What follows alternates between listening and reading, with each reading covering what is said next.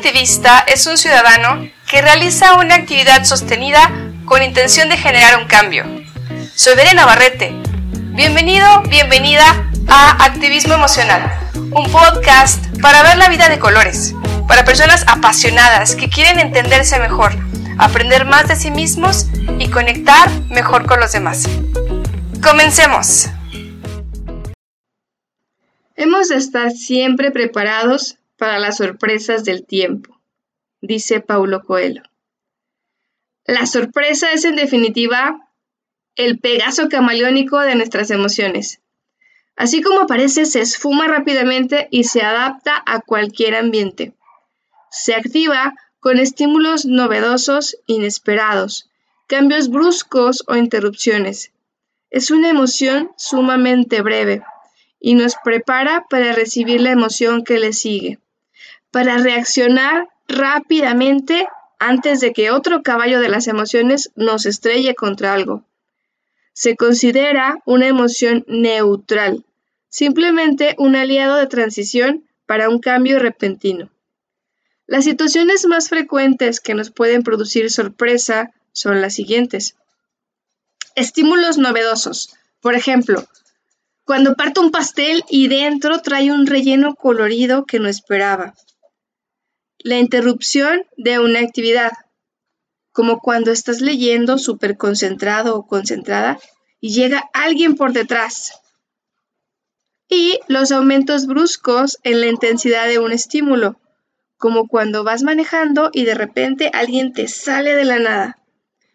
Todas las emociones nos ayudan a adaptarnos y responder ante un estímulo. Sin embargo, la sorpresa nos para en seco bloquea o interrumpe cualquier otra actividad para focalizar toda nuestra atención en aquello que nos sorprende.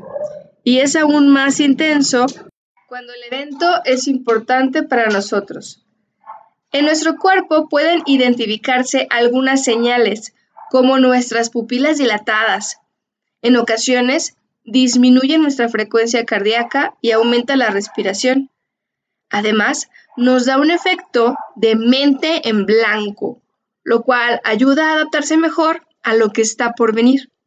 La sorpresa amplifica nuestra relación afectiva con los eventos. Por ejemplo, si llegas a tu casa y te espera una fiesta sorpresa, es muy probable que sea una de las fiestas que más recuerdes, ya sea como un recuerdo positivo o negativo, dependiendo de cómo lo viviste. También, a través de la sorpresa, nuestra mente puede reorganizar y actualizar sus esquemas. Es por eso que las cosas que una vez te sorprendieron se van convirtiendo en eventos neutros, pues ya se adaptaron a nuestro sistema mental. Sin embargo, siempre podemos convertir un evento simple en algo sorprendente si lo volvemos una habilidad. Hay personas que no disfrutan de la sorpresa porque genera incertidumbre. Sin embargo, puede ser un gran aliado para aprender y lograr nuestros objetivos, así como disfrutar más de nuestra vida cotidiana. Como sabes, me encanta contar anécdotas.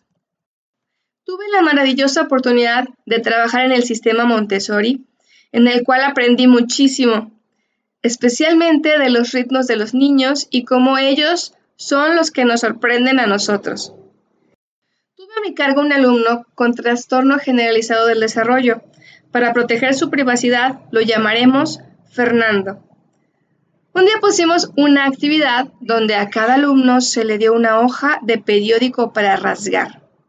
El reto era hacer una espiral larga, la más larga que pudieran, sin romper la hoja tan larga que todos pudiéramos ponernos dentro de ella. Era una actividad de motricidad, de creatividad, pero especialmente de atención. Todos se sentaron con su periódico, algunos en su silla, otros en el piso o en los tapetes. Fernando se sentó en el piso y se veía súper concentrado. Parecía una actividad muy sencilla, pero la mayoría de los niños había roto su periódico al menos dos veces en menos de tres minutos. Así que tenían que pegarlo y empezar de nuevo. Pasados los cinco minutos, muchos ya frustrados e impacientes, pero aún intentando, y de repente se escucha un ¡Lo hice! Era Fernando, que se había levantado de su lugar con el espiral más largo y fino de todos. Realmente estaba entusiasmado y sorprendido. Nos contagió con su asombro. Extendimos el espiral en el piso y todos cabíamos en él. Entonces, algunos de sus compañeros se acercaron a él para preguntarle, ¿Cómo le, cómo le hiciste, Fer? Se sentó y con una hoja nueva comenzó el proceso de nuevo para todos. Fue una experiencia mágica que guardo en mi corazón y uno de los alumnos de los que más he aprendido en mi vida, de él y de sus papás, que en el cierre de curso nos dijeron unas palabras que hacen eco en mi corazón. Cuando decidimos dejar las expectativas de lado y permitimos que la vida nos sorprendiera, realmente comenzamos a disfrutar. Y es así. A veces nos enfrascamos tanto en la rutina, no es que sea mala, nos da estructura, pero cuando la hacemos desde el tedio, el aburrimiento, la queja, dejamos de disfrutar de nuestra vida. ¿Cuántas personas conocemos o hemos estado en ese lugar? Que solo me la paso diciendo que mi jefe es de lo peor, que el sistema, que los políticos, que la gente, que mi amiga, que el marido, que la esposa, que los hijos, todos afuera son responsables todos y la inercia de la vida que no me permite ver otras cosas. Pues no es verdad. Es un cuento que nos contamos, porque creemos que es más sencillo que otro tenga la culpa de lo que me pasa que hacerme cargo de mí mismo. Claro que hay factores que afectan, hay retos, hay dificultades, hay experiencias sumamente difíciles, pero también hay energía disponible para todos, ya sea para resolver o para ceder mi poder y que otros sigan resolviendo y tomando las decisiones por mí. La sorpresa es un gran aliado y puedo evocarla en cualquier momento para restablecer mi conexión conmigo y con todo lo que me rodea. Por ejemplo, mientras tomo mis alimentos, puedo imaginar cuál es el proceso que tienen que recorrer para llegar a mi plato, olerlo y saborearlo, tratando de adivinar los ingredientes, soltar la cuchara en cada bocado para darme tiempo de respirar. ¿O qué tal en el tráfico o caminando al regresar a casa? Puedo disfrutar de los espectaculares tonos del atardecer o de una buena música, de un podcast. En mi trabajo puedo ver las posibilidades de ayudar a otros, de engrandecer su trabajo y el mío, entendiendo que cada eslabón es necesario para que todo funcione, que yo dependo de todos y todos dependen de mí.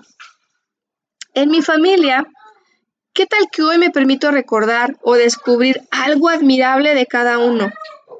La curiosidad e impulso de los más pequeños, la sabiduría y calma de los mayores, o alguna característica que los haga únicos.